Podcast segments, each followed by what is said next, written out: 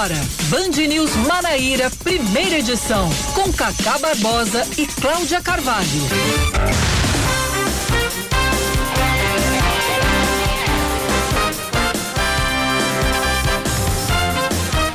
9 horas 25 minutos em João Pessoa, 9 horas 25 minutos na Paraíba. Bom dia, bom dia, bom dia. Hoje é segunda-feira, começando tudo de novo, dia 7 e 7 de junho de 2021. Está no ar mais um Band News Manaíra, primeira edição, comigo, Cacá Barbosa e com Cláudia Carvalho. Bom dia, Cláudia. Muito bom dia, bom início de semana para você, Cacá, e para todos os ouvintes da Band News que é que o seu calendário aponta nesta segunda-feira, 7 de junho de 2021, menina Cláudia? Hoje é Dia Nacional dos Catadores de Material Reciclável, também é dia do citricultor, que é aquela pessoa que cultiva laranjas, laranjas e né? limões. Exatamente. Também limões, né? Eu pensei é. que era só laranja, mas enfim, você já acrescenta mais um dado. Hoje também é dia do oceanógrafo e dia mundial dos oceanos. Pra, em todos esses casos, eu quero mandar um beijo muito carinhoso a todos os recolhedores, catadores de materiais recicláveis. É uma galera que enfrenta sol, chuva, o tempo que tiver, atrás de latinhas, atrás de garrafas plásticas, atrás de papelão para vender e acaba vendendo por uma micharia absurda para poder garantir o sustento para dentro de casa. Então, meu abraço e meu carinho a todos eles. E ainda, além das intempéries, ainda tem que lidar com a má educação de muita gente. Ainda né? tem isso ainda tem isso.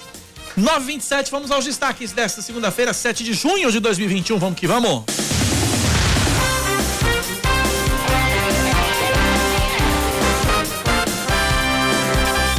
Dois casos suspeitos de infecção pela mucormicose, doença causada pelo chamado fungo negro, estão sendo investigados na Paraíba.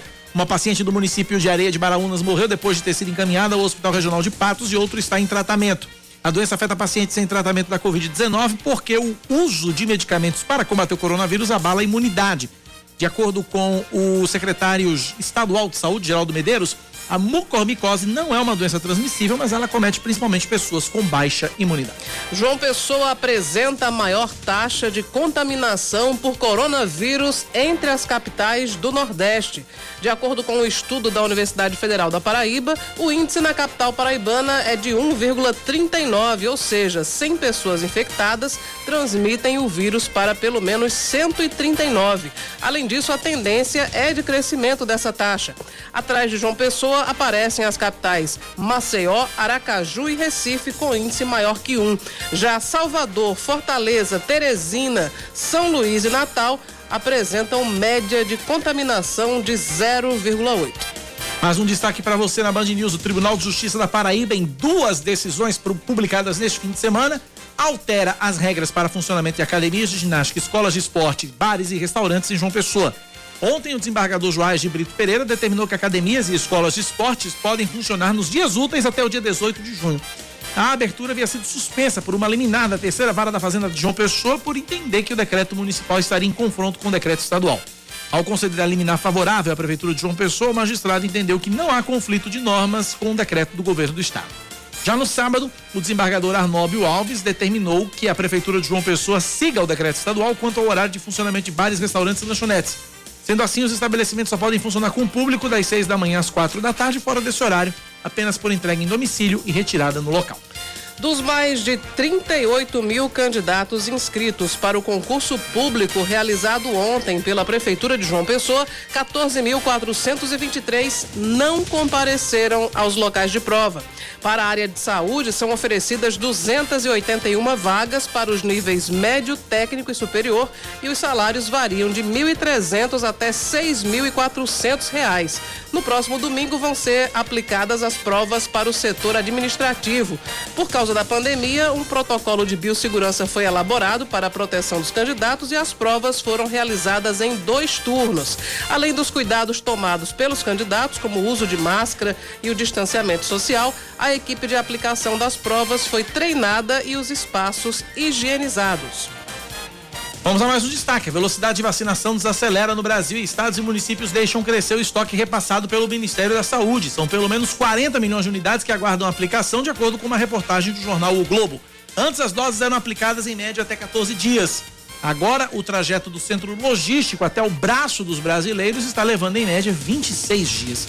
O Amazonas é o estado com maior discrepância entre distribuição e aplicação. Apenas 46,5% das doses foram das doses recebidas foram aplicadas. Esportes Cláudia. Uma vitória, um empate e uma derrota marcam o início da caminhada dos times paraibanos na Série D do Campeonato Brasileiro. No sábado, em Souza, o Dinossauro derrotou o Atlético Cearense por 2 a 1. Ontem, no interior do Ceará, o Campinense empatou com o Calcaia por 3 a 3. Já o 13, jogando em casa, no Amigão, perdeu para o ABC de Natal por 1 a 0. Pela Série C do Brasileirão, o Botafogo entra em campo logo mais às 8 da noite contra o Paysandu em Belém do Pará. E aqui cabe um adendo. No sábado, um sucesso absoluto a transmissão, a primeira transmissão de futebol da Band News FM Manaíra. Nós transmitimos Yuri Queiroga, Raíssa Guglielme nos comentários e eu aqui no plantão e na ancoragem. Transmitimos Santa Cruz e Floresta, direto do estádio do Arruda, no Recife. Embora Yuri Queiroga tivesse gritado gol duas vezes, mas os dois gols foram anulados e a partida terminou 0 a 0. 9 e 31 na Paraíba. Band News. Tempo.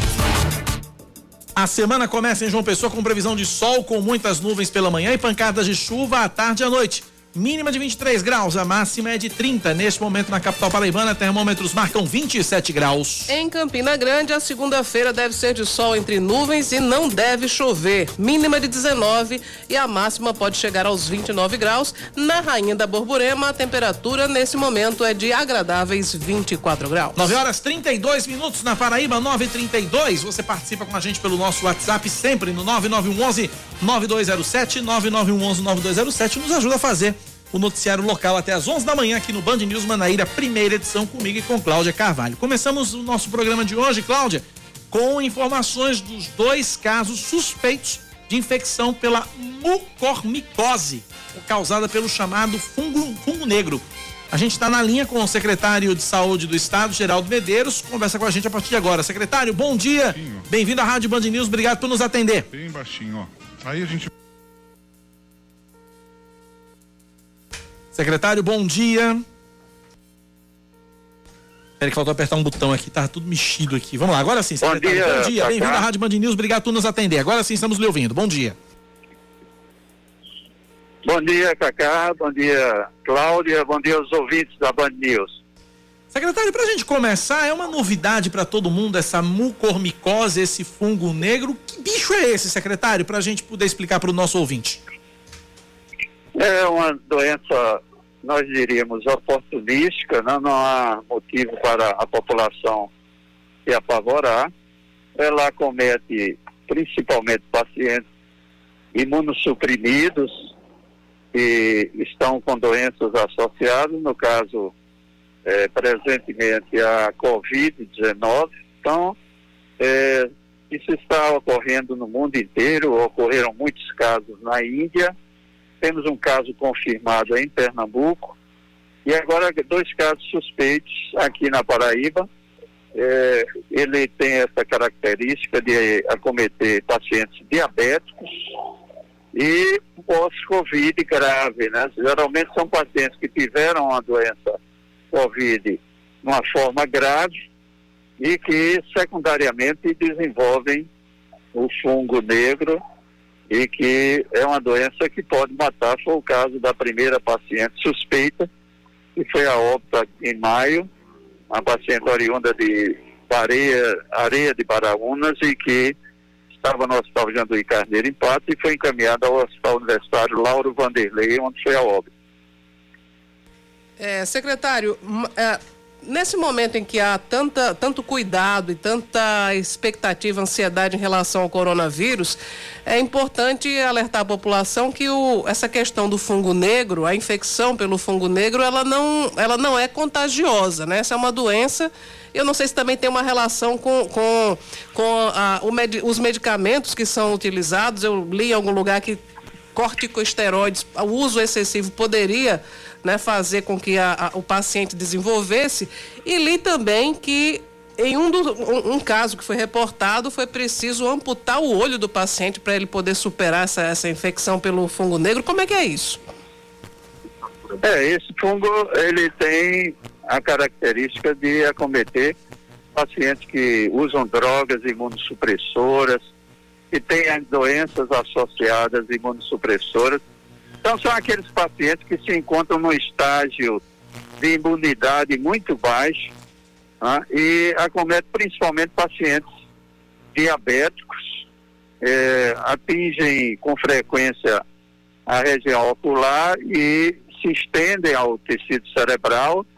Eh, foi o que ocorreu com essa paciente de areia de Baraunas, com a lesão ocular e que se estendeu para o, a, o cérebro, causando a morte da paciente. Mas, não, é, volto a repetir, ah, é, são casos raros e que não, não promove nenhum tipo de apavoramento à população, desde que não é uma doença transmissível, mas doenças que acometem pacientes com situações peculiares de imunidade muito baixa.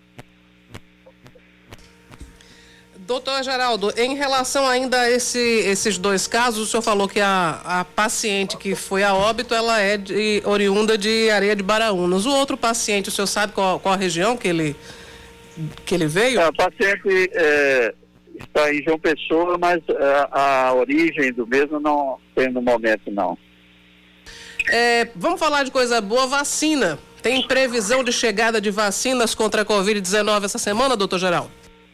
É, nós receberemos amanhã à tarde no aeroporto Cássio Quinto é, 42.120 doses da Pfizer e sexta-feira estaremos recebendo doses da Coronavac e da AstraZeneca, sexta ou sábado.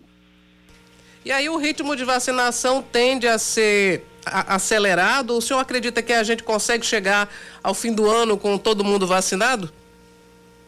É, de acordo com o cronograma do Ministério da Saúde, a Paraíba deverá estar recebendo esse mês de junho aproximadamente é, 700 mil doses. Então, isso determinará uma vacinação mais rápida da população, atingindo os grupos é, prioritários que já estão sendo atingidos, complementando e é, iniciando, como alguns municípios já estão iniciando, a população em geral, em sentido decrescente de faixa etária, 59 anos até 18 anos de idade. Secretário, nós saímos deste primeiro fim de semana com medidas mais restritivas, mediante o decreto do governo do estado. Já dá para fazer muito cedo para a gente identificar se está surtindo efeito. Mas dá para fazer uma avaliação? É possível afirmar que a população conseguiu obedecer aos decretos estaduais, eh, aos decretos, ao decreto estadual, secretário? Bom, nós só teremos uma avaliação definitiva dos efeitos dessas medidas restritivas após 15 dias. Mas, com certeza, as medidas restritivas que foram adotadas ao longo da pandemia pelo governo do Estado elas surtiram efeito, é tanto que nós passamos três semanas com a menor ocupação de leitos de UTI adulto do Brasil, reflexo daquela daquele fechamento durante dez dias com antecipação dos feriados. Então, essa, esse novo decreto que determina sábado e domingo fechado e o fechamento de bares e restaurantes a partir de 16 horas, e ao, ao fechamento de academias, ele terá os efeitos benéficos, evitando o colapso da nossa rede hospitalar e evitando principalmente o adoecimento de paraibanos e mortes. Secretário, e esse conflito de decretos, né? Campina Grande e João Pessoa, principalmente, tiveram regras mais flexíveis. O governo teve que recorrer à justiça para fazer valer, né, nos municípios o, a, a, a norma estadual. Como é que o senhor avalia essas diferenças? Bom, nós achamos que qualquer tipo de flexibilização nesse momento em que João Pessoa ela ocupa o primeiro lugar em maior taxa de replicação viral, maior taxa de transmissibilidade, isso é um RT elevado, né? ele é prematuro. É, o decreto estadual ele é analisado minuciosamente, item a item, com o objetivo de ter os efeitos desejados e evitar o colapso da nossa rede hospitalar. Mas esses decretos antes, quer dizer, o, o, o, não, há, não há um diálogo com os prefeitos, porque que, no fim das contas, há, há diferenças entre um decreto e outro? É, o diálogo, ele existe sempre, o governador está sempre é, à disposição para dialogar, mas é, existem opiniões distintas e que é, cabe à justiça é, determinar quem está com a razão. Ok, conversamos, portanto, com o secretário estadual de saúde da Paraíba, doutor Geraldo Medeiros. Doutor Geraldo, obrigado pela atenção conosco, nossos ouvintes, mais uma vez. Um forte abraço, secretário. Um abraço. Obrigado pela participação. 9 da manhã, 41 minutos agora na Paraíba, são 9h41. A gente agora fala de vacinação. Tá rolando vacina aqui na capital paraibana. Eu tenho. Daqui a pouco, é? Ah, agora, Não, agora. Ah, porque, ah, porque você trocou aqui, né? É a moda antiga, é isso mesmo. Eu tô na linha com a repórter da TV Band Manaíra, Silvia de Oliveira. Teve gente querendo furar fila na universidade? Foi, Silvia. Bom dia, bem-vinda à Rádio Band News. Oi, bom dia para você, Cacá, bom dia, Cláudia, bom dia para todos. Isso mesmo, né? Sempre o brasileiro querendo dar um jeitinho, né? Infelizmente. E aí a gente estava lá fazendo a cobertura da vacinação que foi retomada na Universidade Federal da Paraíba, que é no sistema drive-thru e seria a primeira dose, né? E aí tem aquelas pessoas que acabam deixando o carro em algum local próximo, vão andando para o local, as tendas, né? Tentando ser vacinados aí é, antes dos que estão nos carros, e aí gerou um pouco de reclamação, lógico, porque quem está na fila dos carros acaba reclamando que estava lá desde cedo, seis da manhã, e não estava tendo essa vacinação tão rápida por conta disso. Houve também um rápido atraso no início da vacinação, estava é, previsto para começar às 8 da manhã, mas demorou, digamos assim, uns 15, 20 minutos, e aí as pessoas já ficam um pouco impacientes. Mas as equipes, com jeitinho, acabaram abrindo exceções para essas pessoas que chegaram lá, né, mesmo a pé, também vacinando, ao mesmo tempo em que vacinavam as pessoas nos carros.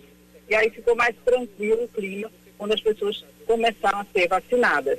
Nós, lá na, no caso da UFCB, era a primeira dose para pessoas com 50 anos ou mais, idosos e pessoas com comorbidades acima de 18 anos. E já no Liceu Paraibano, onde também nossa equipe esperou registrar, seria para pessoas é, que estão recebendo, no caso, a segunda dose da Coronavac, é o reforço. Só que a gente estava lá por volta das 9 horas da manhã, as, vacina, as vacinas já estavam no local, o motorista levou as vacinas, mas as equipes não estavam lá para aplicar a vacina.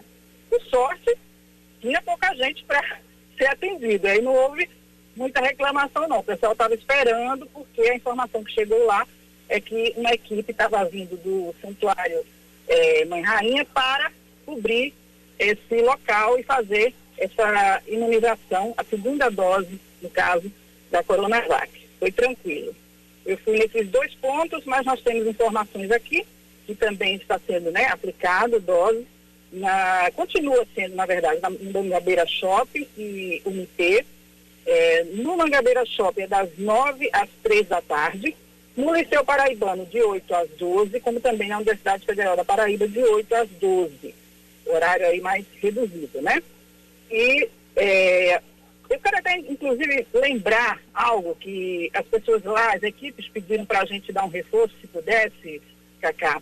Vontade, Silvia. A das pessoas levarem é, alimentos não perecíveis. Existe uma campanha né, de solidariedade voltada para essas pessoas que estão indo se vacinar, para que elas levem alimentos não perecíveis que, além de receber, no caso, o presente, a dose da vacina, elas acabam ajudando pessoas que estão precisando de alimentos. Então, quem fosse vacinar, hoje ainda, leve um quilo de alimento não perecível nesses postos de vacinação. Vocês vão estar contribuindo aí para ajudar pessoas que precisam de uma alimentação. Cacá, mais alguma coisa que eu possa ajudar? Muito obrigado, Silvia, pelas informações. Ah, Cláudia tem uma pergunta. Só, pois não, Cláudia. Só rapidamente, Silvia, nos dois locais que você passou, o FPB e Liceu, então a movimentação é tranquila. Teve lá o pessoal querendo dar uma de João sem braço, querendo furar a fila, mas está tudo sob controle, né? Sim, até o momento que nós estávamos lá, acabou ficando mais tranquila. Você sabe, quando demora um pouquinho, as pessoas já começam a tumultuar, mas depois correu tudo normalmente, viu? E na, no caso do Liceu, a gente só teve a informação de que uma equipe estava sendo deslocada para lá e a gente não, não esperou chegar essa equipe porque podia demorar um pouquinho, mas as pessoas estavam tranquilas. Ok, Silvia Oliveira, obrigado pelas informações, Silvia. Até a próxima. Um abraço. 10 da manhã, não, 9 da manhã, 45 minutos na Paraíba, 9h45. Vamos falar da vacina em Campina Grande, Cláudia? Campina Grande tá avançado o negócio lá, né? Exatamente. Depois de chegar mais de 9 mil doses de vacinas contra o coronavírus, a cidade de Campina Grande ampliou a imunização para vários grupos. De acordo com o secretário de saúde do município, Felipe Reul, a expectativa é concluir a imunização de todos os profissionais da educação ensino infantil, fundamental e EJA, a partir de 50 anos de idade, a gente montou um cronograma junto à coordenação de imunização para ter vacinação até a próxima terça-feira, para que a gente possa o quanto antes finalizar essa vacinação dos trabalhadores de educação da nossa cidade. A ampliação foi destinada também aos locais de vacinação que foram separados para profissionais da rede pública e trabalhadores da rede privada para que a gente evite aglomerações nesses locais. Eu já visitei alguns locais todos super tranquilos, igual esse aqui do CEAI. Eu passei na Unifacisa, passei em algumas escolas públicas, a exemplo lá da Palmeira também. E assim, o fluxo tem sido esse, parecido com esse aqui do CEAI, bem, bem tranquilo, graças a Deus, considerando que a gente ampliou esse quantitativo de locais aqui na cidade. Essas ações acontecem sempre das nove da manhã até as duas da tarde. É necessário levar um documento que comprove vínculo com a instituição de ensino. Também é necessário realizar agendamento. No caso de Campina Grande, é pelo site vacinação.campinagrande.pb.gov.br. A expectativa também é finalizar até hoje a imunização em todos os deficientes de 18 anos acima, sempre no mesmo local e no mesmo horário. É necessário apresentar também um laudo que comprove a deficiência.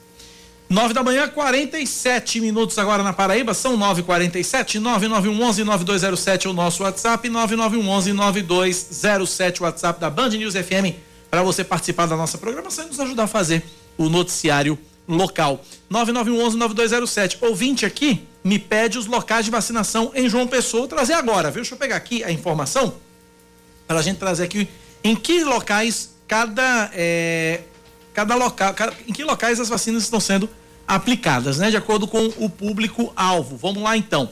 É, atenção, para o público de 50 anos ou mais, sem comorbidades, 60 anos ou mais, sem comorbidades, e 18 anos ou mais com comorbidades. Postos drive-thru, Santuário Mãe Rainha, das 8 da manhã às 3 da tarde, e Universidade Federal da Paraíba, das 8 da manhã ao meio-dia. Segunda dose da Coronavac, para quem completou os 28 dias da primeira dose, 8 da manhã ao meio-dia no Liceu Paraibano. Segunda dose, segunda dose da AstraZeneca, para quem completou 90 dias da primeira dose. Cinco ginásios, das 8 da manhã ao meio-dia. Escola Municipal, Escola Estadual Papa Paulo VI em Cruz das Armas, Escola Municipal Francisco da Nóbrega no Cristo, no Centro Cultural de Mangabeira, no IFPB em Jaguaribe e na Escola Municipal Seráfico da Nóbrega e em dois drive-thru, das nove da manhã às três da tarde, Unipê e Mangabeira Shopping. Esses são os locais de vacinação nesta segunda-feira. E o Pedro Limeira, mandando um abraço pra gente. Obrigado, Pedro. Abraço para você, obrigado Bom pela dia, participação, Pedro. obrigado pela audiência. E um outro ouvinte aqui, não entendi muito a mensagem do ouvinte, não. Ele diz aqui: inteligente, a Band mudou de bandeira, só observa e nada mais. Não adianta. Eu não sei que bandeira é essa, a gente não trabalha com bandeira. Quem trabalha com bandeira é uma loja que tem ali na praça da ali na praça, né? É verdade. Tem uma loja ali na, na Praça dos Três Poderes. Na Praça dos Três Poderes que trabalha com bandeira. É o que eles trabalham lá. Pelo menos tinha, não sei se depois da pandemia ela continuou. Eu lembro que era até Gil Souto Maior que fazia o comercial, né, das bandeiras lá, enfim. Essa é a bandeira, é o único lugar que trabalha com bandeira, que a gente trabalha com bandeira não, que a gente trabalha com informação, né? Agora, se lhe agrada ou não, paciência. A gente não pode contar histórias bonitas todas as vezes, né? Às vezes as histórias tristes também precisam ser contadas. 9 horas 49 minutos na Paraíba, 9 da manhã, 49 minutos. A gente tá na linha com o médico uh, Felipe Proenço. Ele é médico de saúde da família de João Pessoa. Um estudo do Observatório de, da Universidade Federal da Paraíba mostra que João Pessoa tem a maior taxa de contaminação por Covid dentre as capitais do Nordeste. Doutor Felipe, bom dia, bem-vindo à Rádio Band News FM, obrigado por nos atender. Bom dia, Cacá. Bom dia, Cláudio. Bom dia aos ouvintes. Estamos com essa situação preocupante, né, Cacá? Situação bastante preocupante. É 1,39 o índice de transmissão aqui da capital. Isso quer dizer que de cada 100 pessoas contaminadas, o vírus é transmitido para cada é, de cada 100 pessoas, o vírus é transmitido para 139 pelo menos. É isso, doutor? Doutor? Exatamente, isso é um parâmetro de aceleração da, da transmissão da Covid, né? No momento em que uma pessoa transmite para mais de uma pessoa, é, isso nos leva a crer que há uma, uma viabilidade grande de ter um aumento de casos né, nos próximos dias. Somado a essa informação com a, o acompanhamento que a gente faz das semanas epidemiológicas, onde a gente viu que no último sábado, sábado fechou a 22 segunda semana do ano e foi o terceiro maior número de novos casos desde o início da infecção, desde o início da pandemia no ano passado. Então, é, foram é, quase 3 mil novos casos na semana passada na cidade de João Pessoa. É, isso demonstra que há uma infecção bastante ativa no, no, município e que há uma tendência importante de esse número aumentar ainda mais. Doutor Felipe, o que é que leva a essa taxa de transmissibilidade ser tão alta aqui em João Pessoa? E aí eu não sei se tem a ver com também a circulação da, da, da variante indiana, que tem uma taxa de contaminação ainda maior. Enfim, quais são os fatores que contribuem para esse cenário? Bom, o primeiro fator é que a taxa de transmissão ela se mantém é, em parâmetros elevados, né? Durante boa parte da, da, da pandemia. Então, nunca chegamos a ter menos do que 500 novos casos por semana no município. É, recentemente, essa média tem subido para 1.500, depois para 2.000 novos casos. Então, como é, as taxas sempre se mantiveram com uma boa quantidade, digamos assim, com uma quantidade significativa de novos casos, qualquer leve aumento nisso já faz com que haja uma preocupação importante. A segunda diz respeito a variantes. Uh, a gente ainda não tem uma confirmação de uma transmissão comunitária ou de uma circulação maior da variante indiana, mas a gente sabe que desde o início do ano a gente vem sofrendo com a variante P1, que no momento é predominante em boa parte do Brasil, e essa é uma variante que ela tem uma maior capacidade de infecção e também uma maior capacidade de levar a casos graves. Então, mesmo pessoas, por exemplo, que desenvolveram algum grau de imunidade é, no ano passado, em virtude de ter tido contato com a Covid, estão suscetíveis a essa nova variante e, claro, que estamos observando quais seriam é, repercussões, por exemplo, de variante indiana ou de outras variantes que venham a circular, mas por enquanto essas uh, mais recentes ainda não são as predominantes.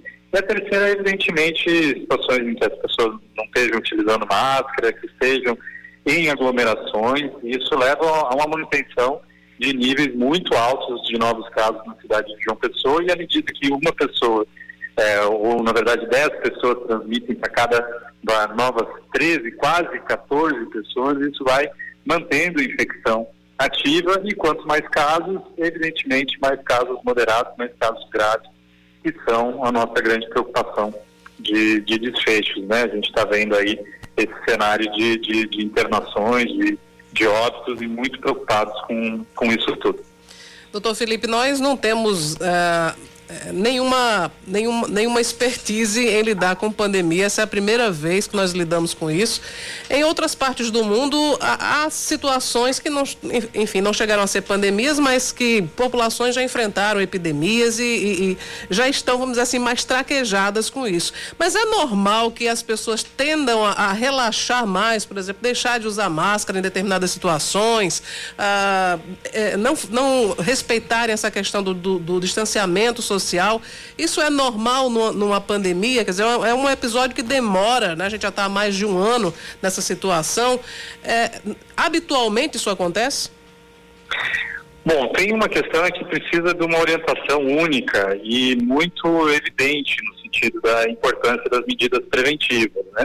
No Brasil a gente não teve isso, houveram informações desencontradas por parte do governo federal que fizeram com que estados e municípios tivessem que tomar medidas muitas vezes de forma isolada, né, fazendo com que a população não recebesse é, sempre uma orientação clara quanto a isso. Então, a, a grande questão é, é, termos uma informação evidente da importância do uso de máscara, de que não deve acontecer aglomeração, de que isso é importante para a economia também, porque quanto mais é, pessoas doentes ou quanto mais óbitos, pior vai ser a situação para a economia também. Então temos que ter essa informação evidente e claro que no momento que não tem uma informação unificada, isso acaba dificultando a adesão das pessoas. Agora, é importante esse recado também de que a epidemia certamente não vai, a pandemia né, não vai esmorecer ao longo de 2021, vai entrar o ano de 2022, de modo que as pessoas consigam incorporar nas suas atividades cotidianas uso de máscara, de evitar aglomerações. Eu acho que é, essa seria uma oportunidade exatamente não para a gente relaxar nesse sentido, mas para a gente conseguir incorporar no nosso cotidiano medidas que são fundamentais porque não há dúvida de que a pandemia segue e de que a pandemia segue forte com essa questão de recorde de casos, com essa situação que a gente está vendo aí do Brasil, infelizmente, cada vez mais próximo dos 500 mil óbitos. Nesse fim de semana, nós tivemos aqui em João Pessoa um duelo de liminares. Uma é, é, permitia a abertura de academias, a outra proibia, enfim, no momento estão autorizadas por força de liminar. E aí eu pergunto, de acordo com a ciência, frequentar a academia nesse momento pode ajudar a fortalecer a imunidade ou é melhor evitar e deixar para fazer exercício depois? Não, há boas evidências de que as academias são locais de alta transmissão de Covid. Então, claro que não se comparam a lugares de grandes aglomerações, é, é, um local de maior, menor possibilidade de infecção do que bares, por exemplo, mas mesmo assim continua sendo um dos espaços que tem maior taxa de, maior probabilidade de, de infecção. Então, medidas restritivas é, no âmbito é, desse tipo de setor são importantes, né? No momento que a gente tem uma alta taxa de transmissão, é, o que, que tem comprovação científica de que pode modificar esse quadro?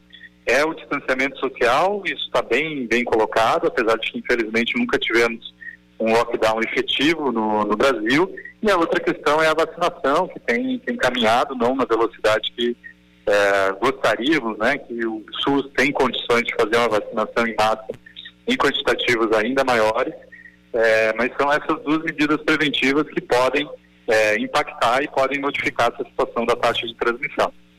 Doutor Felipe Proenço, obrigado pela atenção conosco e com nossos ouvintes aqui na Rádio Band News. Um forte abraço. Obrigado, Cacá. Um abraço. Seguimos né, nessa maratona, seguimos incorporando esses hábitos na, na, na nossa rotina para evitar né, os agravos que a gente tem visto tão, tão ruins que a Covid tem trazido. Obrigado, um abraço, doutor Felipe. Obrigado pela participação. 9h58, intervalo.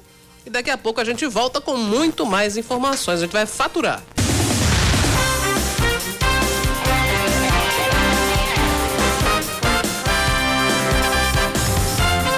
São 10 horas e um minuto. Nós estamos de volta com o Band News Manaíra, primeira edição. A Prefeitura de João Pessoa segue vacinando hoje contra a Covid-19 a população a partir de 50 anos de idade sem comorbidades. Também tomam a vacina idosos e pessoas com comorbidades com 18 anos ou mais. Esse público recebe a primeira dose no drive-thru no Santuário Mãe Rainha até às três da tarde. A vacinação começa às nove da manhã, vai até às três da tarde. E na Universidade Federal da Paraíba, o acesso é pelo Hospital Universitário das 8 horas da manhã até o meio-dia. Também prossegue na capital paraibana a aplicação do reforço das vacinas Coronavac e AstraZeneca. Quem tomou a primeira dose do imunizante de Oxford há 90 dias recebe a segunda em cinco ginásios, das 8 da manhã ao meio-dia e também nos postos drive-thru do Unip e também do Mangabeira Shopping, das 9 da manhã até 3 horas da tarde. A segunda dose da Coronavac, para quem recebeu a primeira há 28 dias, continua sendo aplicada no Liceu Paraibano até o meio-dia inclusive ouvintes procurando aqui a Rádio Band News, porque disse o seguinte, diz que ah, pelo aplicativo e pelo site, o agendamento só pode ser feito a partir das 7 da noite do dia anterior à vacinação. E diz que ontem, 7 e 1 já não tinha mais vaga. Puxa vida. Isso aqui é uma demanda, né? Isso aqui é uma demanda, viu? Pense. 10 e 2, vamos seguindo com mais destaques. A Justiça determina que a Prefeitura de João Pessoa cumpra imediatamente o decreto estadual com medidas restritivas de combate ao avanço da pandemia. Apesar de proibir algumas atividades no fim de semana, como determinou o decreto estadual, a gestão campinense permitiu o funcionamento de academias durante a semana. Na decisão proferida ontem, a juíza da primeira vara civil de Campina Grande, Ritaura Rodrigues Santana, também suspendeu todos os artigos do decreto municipal que contrariam o do governo do estado. O não cumprimento da medida acarreta multa diária no valor de 50 mil reais, além de responsabilização civil e criminal por desobediência e improbidade administrativa. Outro destaque: um pássaro se choca com a turbina de uma aeronave da Latam depois da decolagem no aeroporto Castro Pinto e o piloto é obrigado a retornar.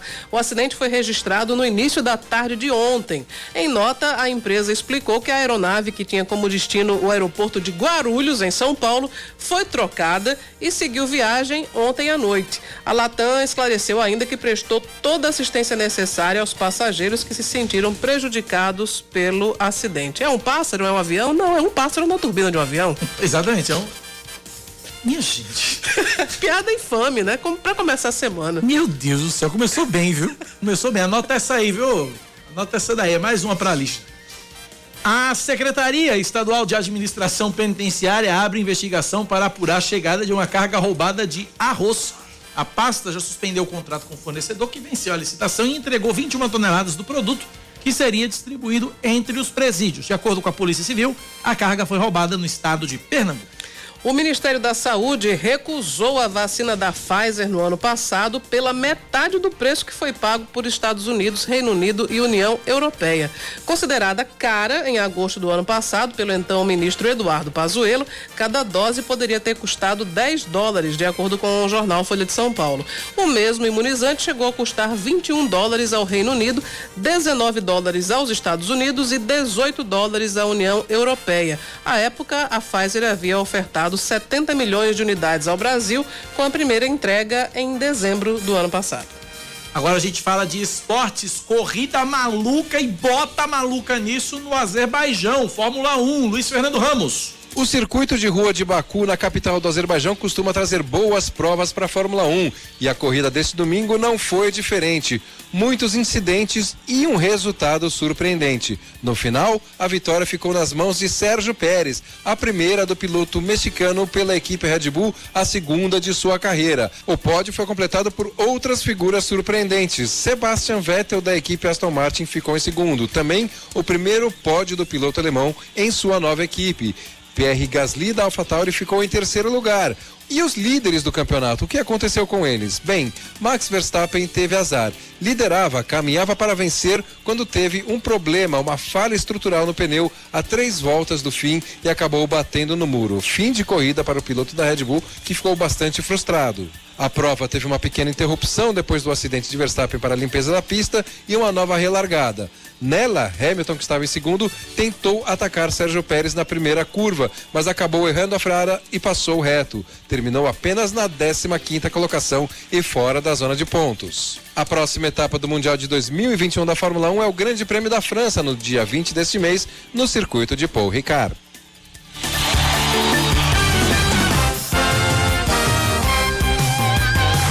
10 da manhã, 6 minutos. Cacau, o agendamento da minha segunda dose da Oxford foi marcado para o Unip. Se eu quiser tomar no Mangabeira Shopping, eu posso? Melhor não. Melhor não, porque as doses elas são contadas de acordo com os locais de vacinação. Então, se botou no Unip, você vai ter que ir no Unip.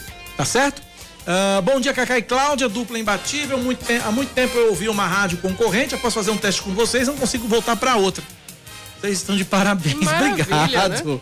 E aí ele pergunta se eu sou de Recife. Sim, sou natural de Recife. Nasci no Hospital São Marcos, no longínquo 10 de agosto de 1978. Faz uns dias. Abraço para Recife, abraço pro nosso amigo aqui. Sou de Recife sempre. 10 e 7 na Paraíba, 10 da manhã, 7 minutos. Eu estou na linha. Ah, deixa eu abrir aqui a informação. É com Diego Fabrício. Diego Fabrício, é sobre o concurso, né?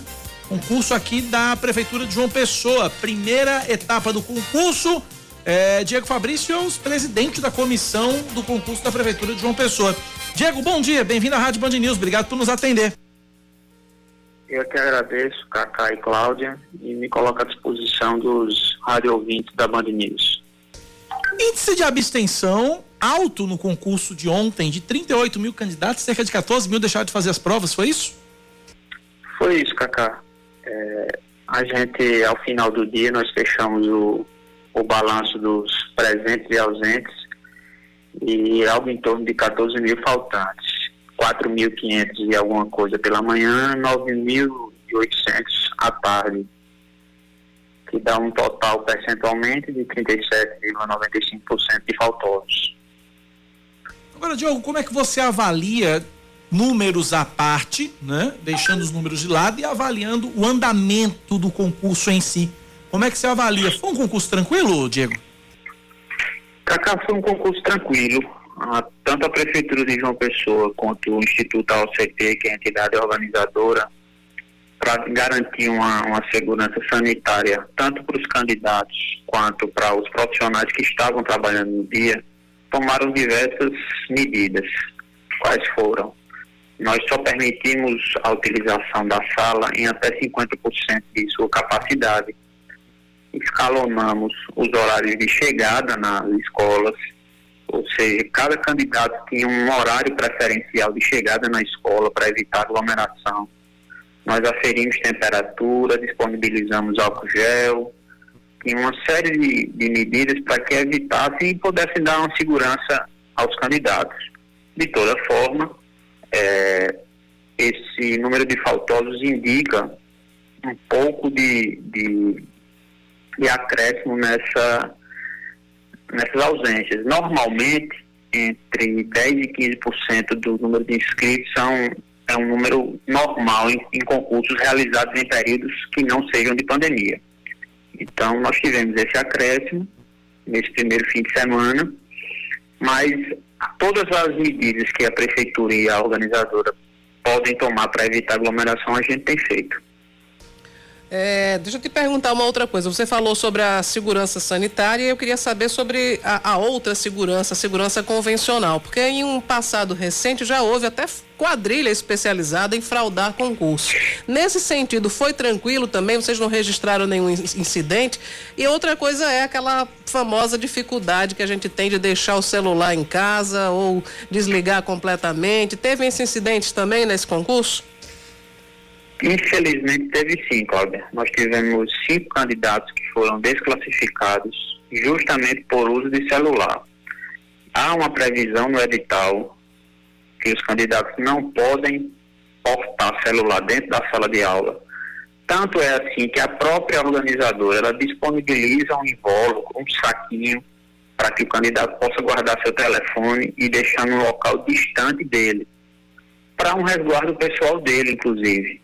Então, a gente conclama aos candidatos que farão a prova no próximo fim de semana que evitem levar o celular. Se não puder levar e for de carro, deixa dentro do carro. Se não, se não for de carro, quando o organizador entregar o saquinho, desliga o telefone, coloca dentro. Eu penso que o concurso é um momento que a pessoa pode mudar de vida, garantir um cargo público, com todas as, as benesses que um cargo público traz. Então, eu acho que é até desnecessário a pessoa perder uma oportunidade por conta de um aparelho celular.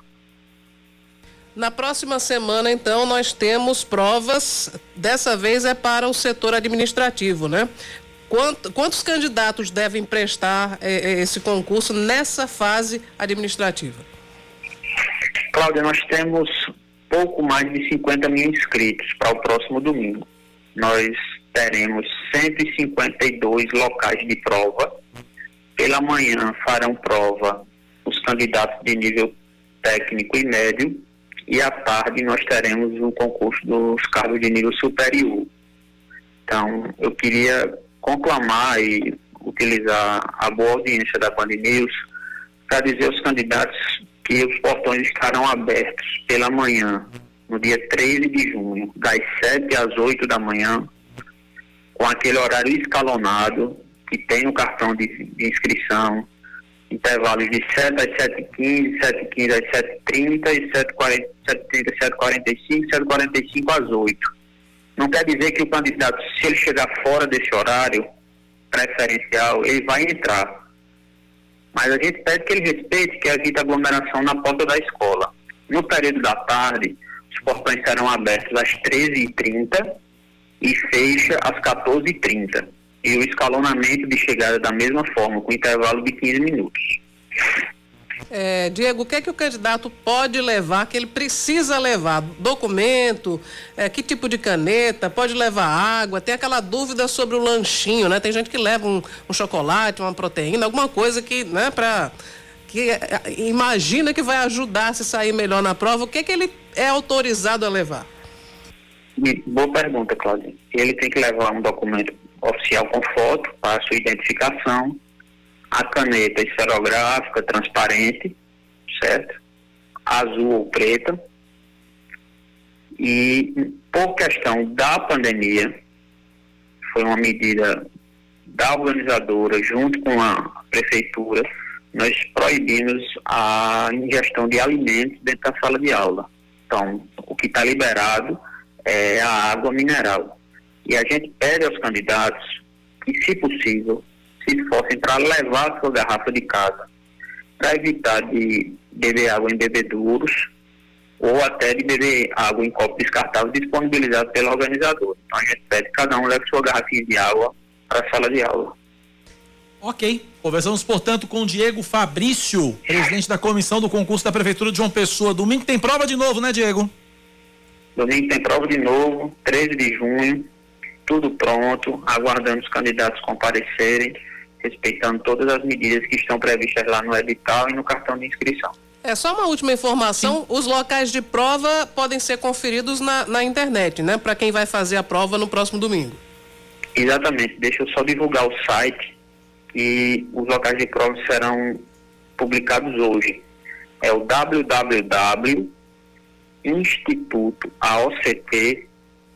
www.institutoaoct.com.br Ponto .org, né? Ponto .org. Ponto .org.br, perdão. Inclusive o gabarito já está lá, né? Já recebi informação de que o gabarito já saiu, né? Isso, o gabarito de ontem já está disponível.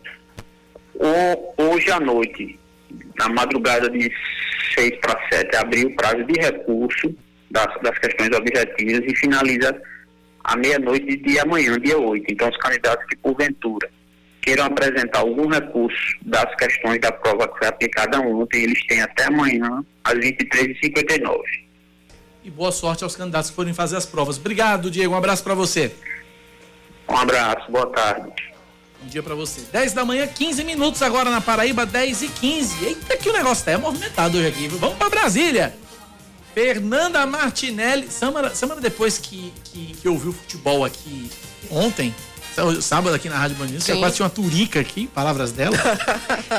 né? Ela botou no grupo, vou ter uma turica aqui, uma coisa do tipo. Depois de semana quase tem uma turica aqui, ela agora tá cá molesta um depois do outro aqui. É. Tô gostando de ver. Inclusive, sábado agora tem ela, mais transmissão. Disse, todos os sábados aqui na Band Ela disse que se não for para arrasar, ela nem vem. Ela nem vem, é verdade. Quem resistirá, na é verdade? Exatamente.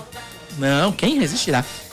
Fernanda Martinelli de Brasília tem as informações sem turica, Fernanda. Bom dia para você. bom dia a você, Cacá, Cláudia, bom dia a todos os ouvintes. Teve futebol aí essa semana, parece que também vai ter futebol aqui no Congresso Nacional, viu? Ah, é, vamos, aquele, vamos usar o tapete ali do Salão Verde para fazer um negocinho aí? É... Um gramadozinho, né? Na verdade, nem vai ser no Salão Verde, não vai nem dar nem para aproveitar a cor, vai ser no Salão Azul porque alguns integrantes da CBF devem comparecer à CPI da pandemia. Aí você me pergunta, que é que tem a ver futebol com pandemia? Tudo, né? Porque toda a polêmica da semana passada girou em torno da, do anúncio do governo federal de que vai sim haver Copa América no Brasil e com isso os jogadores de vários países vão comparecer ao nosso país e essa é uma grande preocupação, principalmente cientistas, por causa da contaminação da Covid-19. E aí os integrantes da CBF vão estar voluntariamente na CPI para explicar que eles vão adotar todos os trâmites sanitários, vão ter cuidado para evitar transmissão do vírus e também evitar aglomerações. Com isso, o que se espera é que os senadores, de certa forma, passem a aceitar a realização do evento no Brasil. Mas, amanhã, o ministro da Saúde, Marcelo Queiroga, volta à CPI e um dos principais pontos é justamente tratar sobre esse acordo entre o governo federal e a CBS, é, a CBS, aliás. Por quê? Na semana passada eu havia comentado que os senadores queriam saber se Marcelo Queiroga tinha concordado com essa decisão de Jair Bolsonaro de aceitar o evento. Mas essa semana já vazou a informação de que ele não concordou, mas teve que baixar a cabeça, teve que aceitar a decisão do presidente da República e com isso ele deve ser questionado justamente sobre essa questão da realização do evento. E aí vem um outro tema ligado também a essa decisão, que é o gabinete paralelo, esse gabinete que, segundo informações, é comandado pelo ex-deputado Osmar Terra e que é o conselheiro de Jair Bolsonaro. Ele é médico, vale lembrar, e dizem que ele tem tomado todas as decisões e Marcelo Queiroga só tem que dizer amém. E aí, Osmar Terra deve ser um dos próximos convocados justamente para prestar depoimento e falar sobre esse gabinete paralelo. O próprio ex-parlamentar já disse que o gabinete não existe, que isso é invenção, mas foi vazada uma reunião que comprova que esse gabinete paralelo possa sim existir e que as decisões são tomadas por Jair Bolsonaro e por Osmar Terra, que não assume o Ministério da Saúde justamente para poder fazer esse trabalho de bastidores. Quem também deve comparecer essa semana é a médica Ludmila Rajá, né? Não sei se vocês lembram dela. É aqui a ser ministra, não pra... foi, não passou na entrevista de emprego, foi? Pois é, ela não quis muito dizer amém para algumas decisões e aí ela optou por não é, ocupar a vaga deixada na época por Eduardo Pazuello. Ela deve ser chamada também à CPI para esclarecer o porquê de não ter aceitado o convite para ocupar o Ministério da Saúde. Ou seja, essa semana de futebol até comando do Ministério e gabinete paralelo vai ter de tudo na CPI da pandemia no Senado, Cacá e Cláudia. Muito bem, obrigado pelas informações, Fernando, direto de Brasília, nesta manhã de segunda-feira, ainda sobre Copa América. Olha que ideia genial a Comebol teve. Eu achei genial. Diga aí qual. Modo irônico ligado, tá? É o seguinte: as seleções que vão disputar a Copa América, eu não sei o que é pior. As seleções da Copa América, elas vão ficar nos seus países durante o torneio, elas não vão ficar, pelo menos a Comebol autorizou isso, elas ficarem em seus países. Por exemplo, a Argentina vai poder estar lá na Argentina, o Chile vai poder estar no Chile. E aí, cada delegação vai ter que pelo menos se apresentar em cada cidade onde vai jogar com 24 horas de antecedência. Vai ser um negócio bem tranquilo, né? Olha que vai e vem da gota. Olha que vai e vem da gota. E aí, e aí questionada pela, pela Folha de São Paulo, a Comebol disse que teve a sinalização apenas de que a seleção da Argentina vai adotar esse esquema. Mas tá liberado. Quem quiser adotar esse esquema, fica no seu país de origem. Se chegar a tempo, tudo bem, né? É, fica no seu país de origem, com 24 horas de antecedência, no mínimo, tem que estar no Brasil para jogar, depois volta. Tem outro fato, na verdade não é um fato, é uma especulação que se tornou muito forte ontem na imprensa, é, que é da tentativa de ingerência que estão acusando a presidência da República de tentar mexer no comando da seleção brasileira. É. E que o indicado Rogério Caboclo, que caiu ontem, foi afastado, né, porque foi denunciado por assédio sexual. É, Rogério Caboclo teria dito sim para tirar Tite e colocar Renato Gaúcho no lugar para agradar a presidência da República. Isso é o que dizem né, os bastidores. Me lembrou, sabe o que, Cláudia Carvalho? Não é do meu tempo, mas a história conta, os livros também contam, né? Diz que na Copa de 70, né? Na Copa de 70 aconteceu algo semelhante. O técnico da seleção brasileira era João Saldanha. Uhum. E o presidente da época queria, porque queria que João Saldanha colocasse Dadá Maravilha na seleção de 70. E aí, João Saldanha, das entrevistas à imprensa, disse: olha, o presidente escala o ministério ou escala a seleção. Muito bem. E aí? E aí, João Saldanha caiu. Uhum entrou Zagallo e o Brasil terminou sendo tricampeão mundial. Mas isso me lembrou muito ah, essa, esse, esse, período aí que o governo interferia na, na, seleção brasileira. Só que se for porque na verdade... época, desculpa, Cláudia, só pra, não. Porque na época, salvo engano, aí os mais antigos podem me ajudar, salvo engano, a CBD, é, né? a, a, CBD, que é a antiga, antiga uhum. CBF, Confederação Brasileira de Desporto, era um órgão ligado ao governo federal. Havia uma, havia uma coisa dessa. Então, era possível essa, essa gerência, coisa que a FIFA não admite mais hoje. Pois é, era justamente isso que eu ia, que eu ia falar. Caso se confirme né, essa, essa tentativa de, de ingerência na, na seleção brasileira, isso pode ter consequências muito graves para a seleção, né? Exatamente. Nas o, o Brasil pode ser excluído, a, a, a, seleção brasileira pode ser excluída das competições internacionais, e isso inclui a Copa do Mundo. E aí nós perderíamos uh, o nosso maior orgulho, que é ter participado de todas as Copas do Mundo desde a primeira em 1930 no Uruguai. O Brasil é o único país que participou de todas as Copas do Mundo. Caso isso se confirme, se confirme essa possível ingerência no futebol brasileiro por parte do governo federal, a FIFA pode acabar com, essa, com esse título, nos tirar esse título, impedindo o Brasil de participar da Copa do Mundo do Catar em 22. E com essa a gente vai ao comercial? Intervalo, 9 da manhã, 22 minutos. A gente volta em instantes.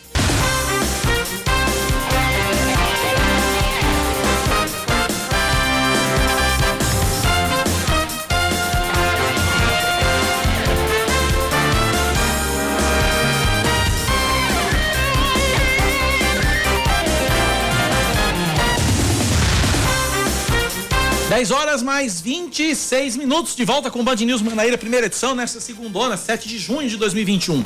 Três estabelecimentos são interditados neste fim de semana em João Pessoa por descumprimento dos decretos municipal e estadual de combate ao avanço da pandemia. De acordo com o secretário do PROCON da capital, Roger Guerra, bares estavam funcionando fora dos horários permitidos e promovendo aglomeração e transmissão de jogos, o que é proibido. Um dos estabelecimentos que foram interditados promovia na sexta-feira à noite, acreditem se quiser, amigos ouvintes, um jantar dançante. Outros 18 foram, foram notificados durante a operação prevista.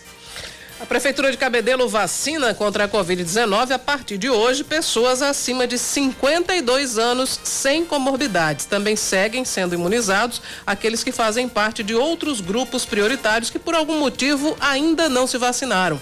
As doses estão disponíveis no Cabedelo Clube e também na farmácia Pague Menos em Intermares até as duas horas da tarde. Mais um destaque para você aqui na Band News FM. O governador da Paraíba, João Azevedo, entregou agora há pouco 49 caminhões, sendo 39 refrigerados e 10 de carga seca, balanças eletrônica e de piso, freezer, computador, impressora, entre outros equipamentos destinados à modernização das centrais de recebimento de produtos da agricultura familiar.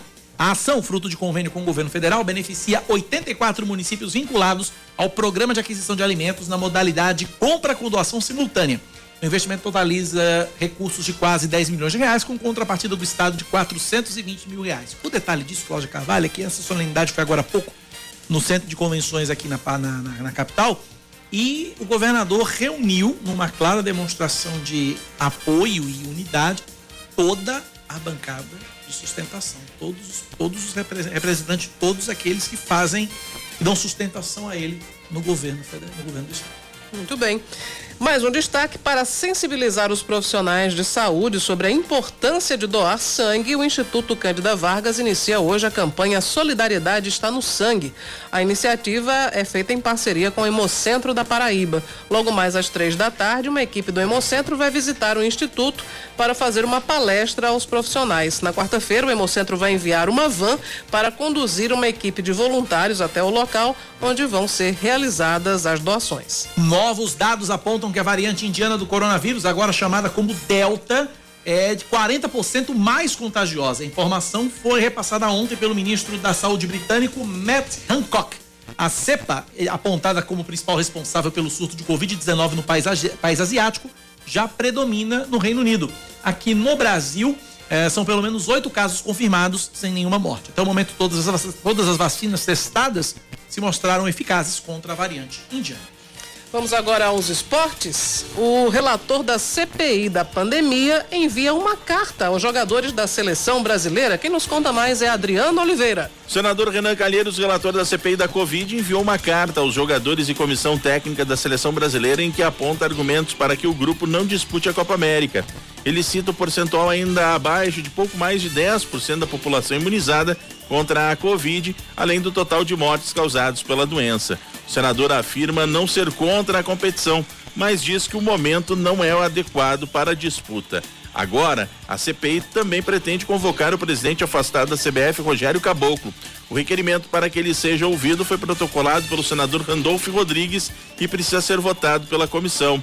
Randolph destacou que Caboclo, que ainda comandava a CBF quando o requerimento foi apresentado, precisaria dar explicações sobre a realização da Copa América no Brasil. O objetivo é saber principalmente quais medidas foram tomadas para garantir a segurança sanitária da população brasileira e das delegações estrangeiras durante a realização do evento. 10 e meia da Paraíba, é, recebo mensagem aqui de, de um ouvinte que ele pergunta o seguinte: se durante o agendamento, eu não sei porque eu não fiz ainda, não chegou minha vez, mas ele pergunta se durante o agendamento é possível saber como faz, é, é possível saber qual é a vacina que vai ser aplicada.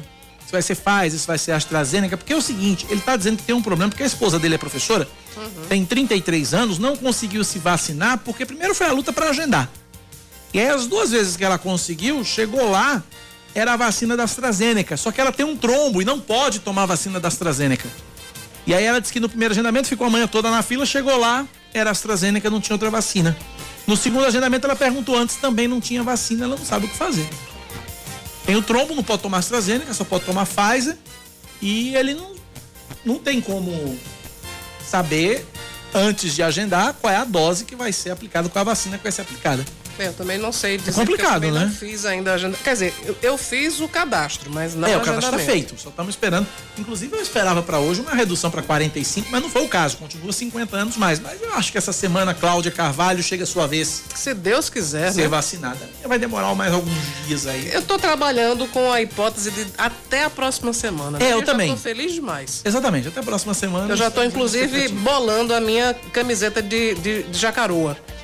É, para ir tomar a vacina. Porque não tem aquela história, né, que você vira jacaré? É, tem. tem. Na verdade, acho que é jacaré fêmea. Não, acho que não existe esse negócio de jacarô, não. Jacaré é fêmea. Mas é. eu tô bolando já uma camiseta bonitinha para ir tomar Fran, Se o professor Francilino estiver nos ouvindo, né?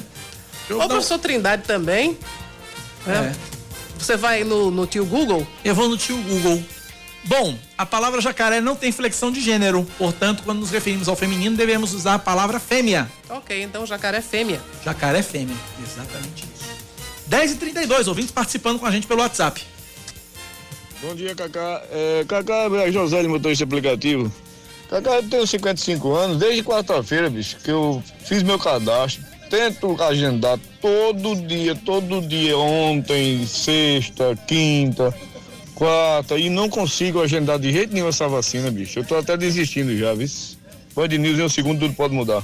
Desista não, porque tem um bocado de gente na mesma situação que você. Eu já tô me vendo já na agonia de tentar agendar a vacina também. Na semana passada nós estávamos conversando aqui no, no, nos bastidores, eu, Cacá e Zé Carneiro, né? Sim. E eu contando aqui da minha experiência. Zé Carneiro, para quem não sabe, é o nosso colunista de é, automobilismo aqui de Fórmula exato, 1 aqui na Band. Eu tava contando da minha experiência quando eu quis ir pro show do YouTube, que também abria, abria inscrições de madrugada e era um Deus nos acuda. Então eu peguei, em casa tinha acho que na época três computadores, eu liguei os três com diferentes navegadores e entrei na fila.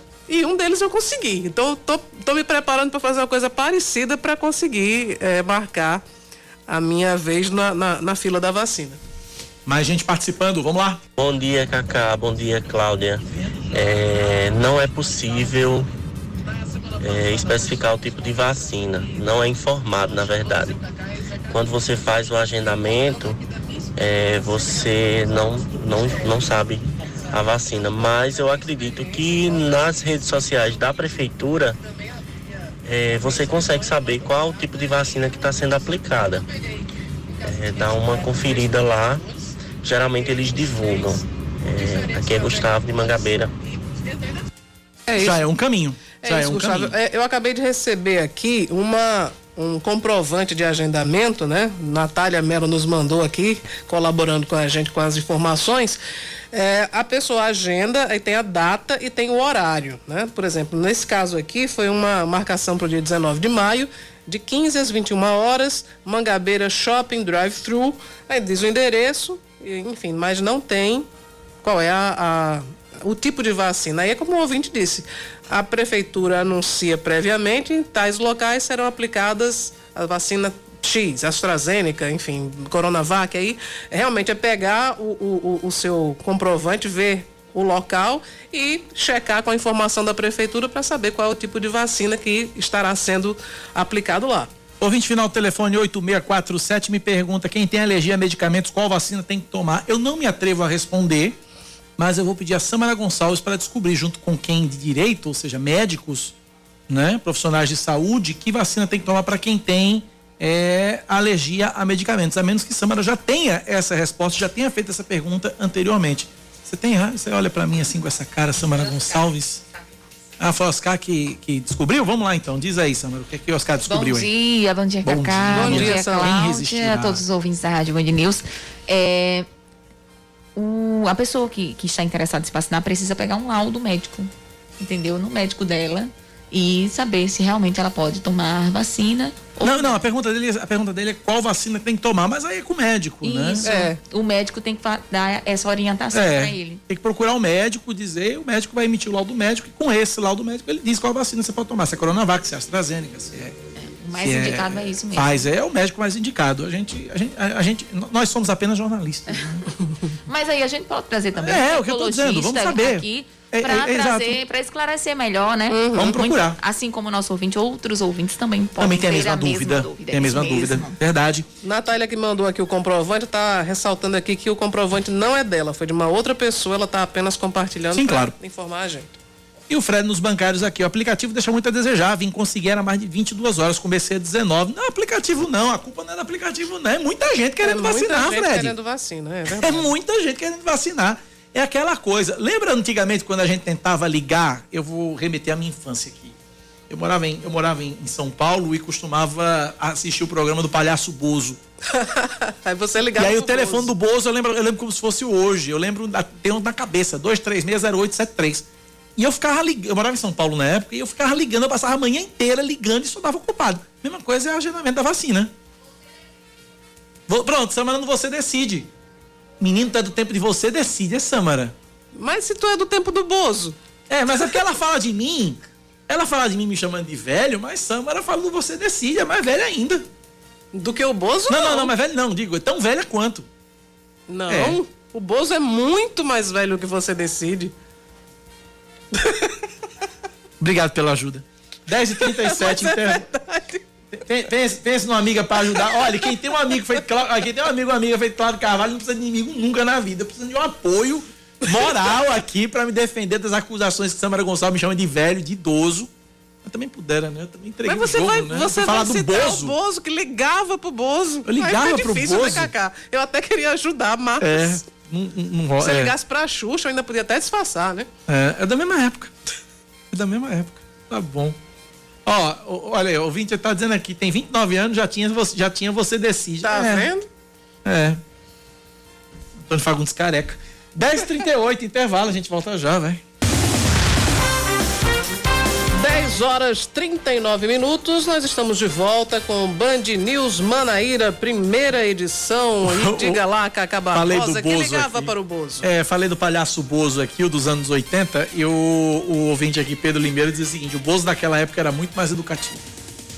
Ah, certo, ok. Sem comentários. Sem comentários. A Paraíba tem 344.174 casos confirmados de Covid-19 desde o início da pandemia. De acordo com o um boletim divulgado ontem pela Secretaria Estadual de Saúde, o número total de mortes pela doença agora é de 7.849 em todo o estado e outras 230.002 pessoas conseguiram se recuperar. Somente nesse domingo foram 1.982 casos e 20 29 mortes, sendo 15 que aconteceram nas últimas 24 horas. A taxa de ocupação de leito de UTI adulto na Grande João Pessoa está em 80%. Em Campina Grande, 86% e no Sertão, 93%. No município de Souza, no Sertão, depois de quatro dias de toque de recolher e lockdown, a prefeitura reabre estabelecimentos comerciais e de serviços por até 10 horas, exceto no próximo fim de semana, como prevê o decreto estadual. As novas medidas entram em vigor hoje, até o dia 18 de junho. Apesar disso, ainda permanece na cidade de Sorriso o toque de recolher das 10 da noite às 5 da manhã. O Sistema Nacional de Emprego em João Pessoa oferece 142 vagas essa semana para pessoas de todos os níveis de escolaridade com ou sem experiência. Ainda há oportunidades para montador de móveis e artefatos de madeira, vendedor, auxiliar de pessoal, entre outras. Os interessados devem entrar em contato com o Cine JP para fazer o agendamento pelo WhatsApp 3214 ou pelo site agendamentocinejp.joaopessoa.pb.gov.br. Mais um destaque para você aqui na Band News FM. Um, um, homem de 41 anos e a filha dele, de 9, são mortos a tiros dentro da casa onde moravam no município de Aroeiras. De acordo com a polícia militar, a criança teria corrido para abraçar o pai quando quatro elementos invadiram a residência e foram atingidos com tiros. É, o duplo homicídio foi registrado ontem à noite. Equipes da PM estão à procura dos suspeitos. Até o momento, ninguém foi. O governo ignora uma lei aprovada pelo Congresso e bloqueia 5 bilhões de reais que deveriam ser destinados, inclusive, às pesquisas sobre a Covid-19. Ao sancionar o orçamento de 2021, o presidente Jair Bolsonaro colocou o dinheiro na chamada reserva de contingência, ou seja, guardou os recursos para ajudar o país a atingir a meta do resultado primário. A operação, que retira os valores do chamado Fundo de Desenvolvimento da Ciência e Tecnologia, havia sido barrada em março pela Câmara e também pelo Senado. O Ministério da Economia admite que o dinheiro foi bloqueado, mas garante que a verba vai ser liberada sem, contudo, dizer o prazo. Falar de esportes, apenas três clubes mantêm os 100% de aproveitamento no Brasileirão. Bruno Camarão. Fortaleza e os Atléticos Paranaense e Goianiense mantêm os 100% de aproveitamento no Campeonato Brasileiro após duas rodadas. Ontem os cearenses aplicaram a maior goleada da atual edição, 5 a 1 para cima do Internacional, que segue sem vencer. O Furacão bateu o Juventude por 3 a 0 em Caxias do Sul, enquanto os representantes do Centro-Oeste levaram a melhor diante do São Paulo no sábado. Palmeiras e Corinthians triunfaram pela primeira vez na Série A. Os comandados de Silvinho superaram a América em Minas pelo placar mínimo. E o time Alviverde de Abel Ferreira em casa fez 3 a 1 na Chapecoense. Fluminense, Atlético Mineiro e Santos também venceram no fim de semana. Antes de ir para Yuri Queiroga com a coluna de esporte, eu só registrar aqui a participação do advogado Zé Gadelha Neto, foi candidato a vice-prefeito em 2020 na chapa de Rui Carneiro, pelo PSDB. E aí Zé Gadelha mandou mensagem para mim dizendo o seguinte: Achei que eu fosse o único que lembrava do número do Bozo. 2360873. Benza de Deus, que memória tem vocês. Que memória. Eu ganhava, no, eu acho que eu ganharia naquele Bozo Memória naquela uhum. que tinha. 10 e 43 é hora dele, hein? Esportes com Yuri Queiroga. Uma vitória, um empate e duas derrotas. Esse é o saldo do futebol paraibano no fim de semana, incluindo a Série D e a Série A2 do Brasileiro Feminino, e não incluindo o jogo de logo mais pela Série C entre Paysandu e Botafogo. As Belas do Belo não resistiram ao favoritismo do Ceará e depois de abrirem o placar, tomaram a virada e perderam por 2 a 1 fora de casa. Ainda assim, estão classificadas para a próxima fase e, na pior das hipóteses, tem garantida a participação na segunda divisão do ano que vem. A partir de 2022, a CBF vai criar a terceira divisão e, com as belas com a vaga encaminhada, uma nova vaga será aberta para Paraíba na Série A3. Pela Série D, o 13, com 14 desfalques, 12 deles por Covid-19, entrou todo remendado para enfrentar o ABC. Até teve uma postura aguerrida, mas não ofereceu perigo ao ABC em nenhum momento, nenhum mesmo. O time potiguar venceu por 1 a 0, mas teve dificuldades para criar ataques com um jogador a mais e após fazer o gol, se deu por satisfeito. Mesmo que todo mundo volte, Tuca Guimarães terá dor de cabeça para dar uma cara ao time do Galo. O Campinense, com uma arbitragem bem controversa, protagonizou um jogo emocionante contra o Calcaia. Emocionante, porém preocupante do aspecto técnico. Mauro Iguatu, exímio pegador de pênaltis, teve problemas com a bola rolando. Ele e a defesa do Campinense não podiam ver bola parada. E o empate, em que pese a Raposa ter tido um a menos desde metade do primeiro tempo, veio só no último minuto. O Souza, desfalcado de duas peças importantes, teve um pênalti bem polêmico, para mim inexistente, a seu favor. Mas não apaga o melhor desempenho entre os paraibanos, ainda que tenha tido a defesa furada após quase 800 minutos. Venceu aquele que, na minha opinião, tem o plano de jogo mais ajustado entre os oito times do grupo, que é o Atlético Cearense, e com isso somou três pontos muito importantes para as pretensões de classificação. Porém, ainda sente falta de um homem de referência mais finalizador. Hoje, o Botafogo enfrenta o Paysandu pressionado, tendo que ganhar fora de casa de um adversário difícil para não tornar o ambiente interno ainda mais pesado e dar tranquilidade ao trabalho de Gerson Guzmão. Amanhã a gente conversa sobre esse jogo.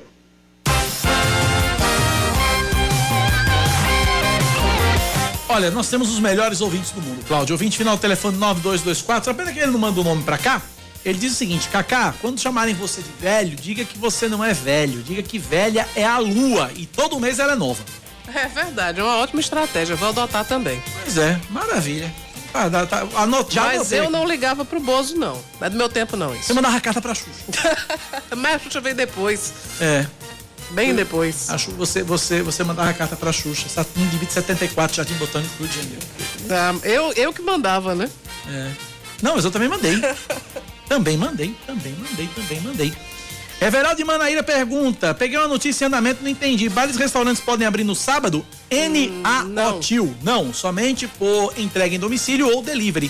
Bares e restaurantes em João Pessoa funcionam de segunda a sexta, das seis da manhã até as quatro horas em da Campina tarde. também, porque Campina também. saiu uma decisão judicial no fim de semana e Campina tem que seguir também integralmente o decreto editado pelo governo do estado. Portanto, só, só funcionam presencialmente bares e restaurantes até as quatro da tarde nos dias úteis. Isso. Sábados, domingos e feriados até o dia 18, tudo fechado. Tudo fechado. Só delivery takeaway.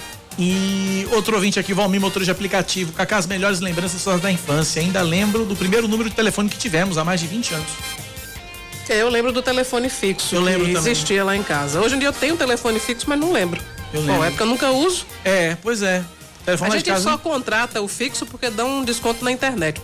É Por só. Nada além disso. Não, eu tenho um telefone fixo na minha casa, eu tenho uma linha de telefone fixa, a operadora botou pra mim uma linha de telefone fixa. Se você me perguntar o número, eu não sei. É o meu caso e também. se você sei. perguntar, tem aparelho telefone fixo na sua casa? Também não. Ah, eu botei um aparelho. Não, né? não botei. Nenhum aparelho eu uso. Quando toca, eu tomo um susto. É, né? Senhora Cláudia, É sempre cobrança, né? é sempre cobrança ou então telemarketing oferecendo alguma coisa que você não É, precisa pra vender. Ou seja, é melhor não atender. Melhor não atender, é melhor não ter o telefone fixo. Você sabe que eu já pensei, eu digo, não, vou comprar um telefone fixo lá pra casa. Mas eu disse, não, pra receber cobrança, pra receber telemarketing, deixa quieto, eu já faço isso no celular. 10 e 48 na Paraíba, 10 da manhã, mais 48 minutos. Ah, a gente segue aqui com outras informações, é, falando agora sobre questão do consumo de carne aqui na Paraíba, Cláudia Carvalho. Exatamente, Cacá. Nós vamos trazer agora essas informações porque ah, o preço da carne aumentou bastante, né? E isso faz também com que as pessoas retraiam um pouco o- a compra. Depois de 25 anos, vejam só, caiu o consumo de carne entre os brasileiros e a reportagem é de Leandro Oliveira. Antes de eu colocar a reportagem, só me, só me veio à mente uma frase que começou a fazer sentido agora. Qual? Pobre só come carne quando morde a língua. Puxa vida. Que coisa triste. Nunca isso fez tanto sentido ultimamente, né?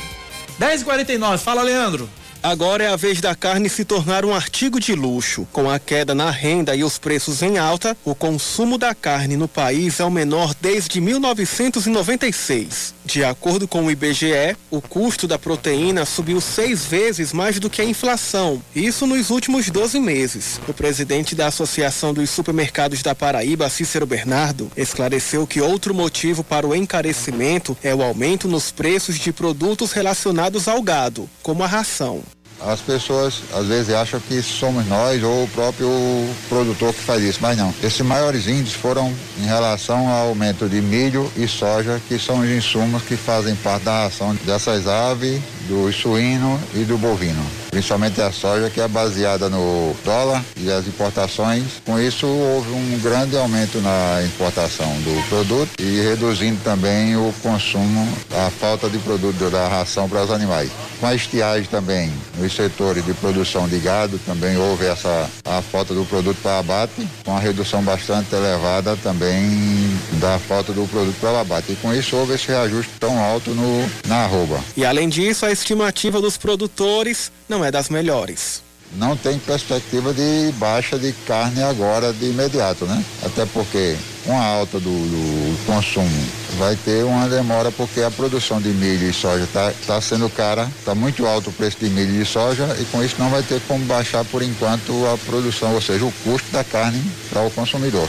Na pesquisa mais recente do Procon de João Pessoa, a carne de charque apresentou a maior diferença de preços depois da picanha nacional. O quilo está oscilando entre 39 reais nos bancários e 61 reais no Aeroclube, uma diferença de 22 reais e uma variação de 57%. Quando o assunto é exportação, o cenário também não é dos melhores. Entre janeiro e março deste ano, o Brasil exportou cerca de 8 bilhões de reais em carne bovina fresca, refrigerada ou congelada. Apesar do montante, o número representa uma redução de 2,51% na comparação com o mesmo período do ano passado. Deixa eu mandar um abraço aqui pro meu querido amigo, grande amigo, irmão, que eu tenho um carinho gigantesco por ele, morto de feliz porque o Caba tá 100% recuperado da Covid-19, colega Jomar Brandão. É a voz, né? É Ele a tem voz. uma voz incrível. É a voz, meu amigo José Maria. Por isso que é Jomar. Ah, sim, eu não sabia Entreguei. disso, não. Pois é. entreguei, entreguei. Jomar tá dizendo aqui o seguinte, ó. Eu mandei carta pros trapalhões. E ele mandou aqui o número do primeiro telefone da casa dele. É, os trapalhões aí são um pouquinho antes do Bozo, né? É, foi um pouquinho antes do Buzo, né? Um pouquinho antes do Buzo. Que bom, Jomar, que a Covid não afetou sua memória, meu irmão. Um abraço pra você. Paz, saúde sempre, viu? Fiquei muito feliz sabendo que você tá de volta aí, é, recuperado da Covid. Muito bom. E mais ouvintes participando aqui do primeiro telefone. Cara, bom dia. Eu tive um primeiro telefone, aquele da Teleminas, que era um tijolão com antena de 2 metros. Na época eu lembro que custou 4 mil reais, 4 mil cruzeiro. E eu andava com aquele tijolo no- na cintura pendurado, pesado pra caramba. Todo mundo ficava me olhando, achava que eu era milionário. Mas era, era um negócio sério. É, você paga, era 4 mil, porque você pagava 2 mil pela linha, pela habilitação, né? E 2 mil pelo aparelho. Que era imenso, né? Que era imenso e você tinha uma variedade de um aparelho pra Só, escolher. só tinha dois, Ah, só era dois. o Nokia e o Motorola. Não, não, na época era só Motorola. Ah, é? No primeiro, no começo, no começo era só Motorola. Ele Que parecia uma rapadura. Não, PT 550. É, o StarTAC já veio muito É, depois. era o PT 550. Acho que era isso, PT 550, acho que era isso. Lembro do número do primeiro. Minha gente, olha que loucura. Lembro do número do primeiro celular do meu pai. Meu pai comprou o primeiro celular nos anos 90, por questão econômica, minha mãe não aprovou a compra. Mandou ele escolher os. Meu Deus do céu! Peraí, calma. Professor Ulisses, meu pai comprou o primeiro celular nos anos 90. Por questões econômicas, minha mãe não aprovou a compra. Mandou ele escolher o celular ou ela. Ele foi embora. Meu Deus do céu. Meia hora depois, ela pediu o número do celular pra ligar pra ele. E como terminou essa história? Deve ter voltado. né? Ah, sim. Eu- presumo eu, professor, que tenha voltado. Espero que tenha voltado. Tá vendo como o celular é importante na vida das pessoas? Sempre foi. Rapaz, ou eu, ou eu, o celular. O cara foi embora. Crianças não façam isso em casa, viu? Não, não faço. Não façam isso. Hoje em o celular não é tão caro assim, né? Também não vai criar tanta discórdia. Depende, né? Tem iPhones, né? Porque hoje são os aplicativos que causam controvérsia. Hoje né? são os aplicativos que, que. Cláudia Carvalho, saiu o resultado do BBB do bode. Quem foi que ganhou? Quem ganhou com 43,20% dos votos, a vencedora do BBB dos bodes lá em Cabaceiras foi Cabriete. Não acredito, não. Até lá. Lá na festa do bode rei em É Cabaceiras. fizeram, fizeram as adaptações dos nomes dos participantes do, do BBB é, original para os bodes. Eu sei que tinha o bode Uc, Cabriete. Cabriete. Não, é, é o Brega Bode Brasil, BBB. Brega Bode Brasil. Cabriete foi campeã com 43,20% E ganhou o dos quê, votos. Cabriete? Deixa eu ver se tem aqui. Um milhão, um milho bem grande. Bode Uc ficou em segundo. e Cabra Concal o terceiro lugar. Ah, não é brincadeira, não. Segundo lugar, tem, olha só. É, é, é Cabriete ficou com 534 votos. E ganhou um milhão. Um milho bem um grande. milho bem grande como prêmio. Segundo lugar, Bodiuk ficou com 445 votos. E Cabra com K102. Tá vendo? Oito, oito competidores. Tem a foto aqui. Pó Cabra, Que era pouca. que era Pó, Pó Cabra, Aham. Bodiuk, Cabriete, Bode do Vigor, Que é o Gil. Cabra Espiã. Cabra Espiã, gente? Cabra espiã deve ser a Sara, né? Porque ela vivia espionando todo mundo. É, é. Era, é, a- o perfil da cabra era o seguinte: era uma cabra um pouco falsa, mas com um dom de espionagem admirável. Consegue se infiltrar em diversos corres. Ah, não, isso é. Como é o nome da. YouTube? YouTube. Não, mas quem espionava era a Sara. É, era, né? Mas conseguia se infiltrar nos grupos todos.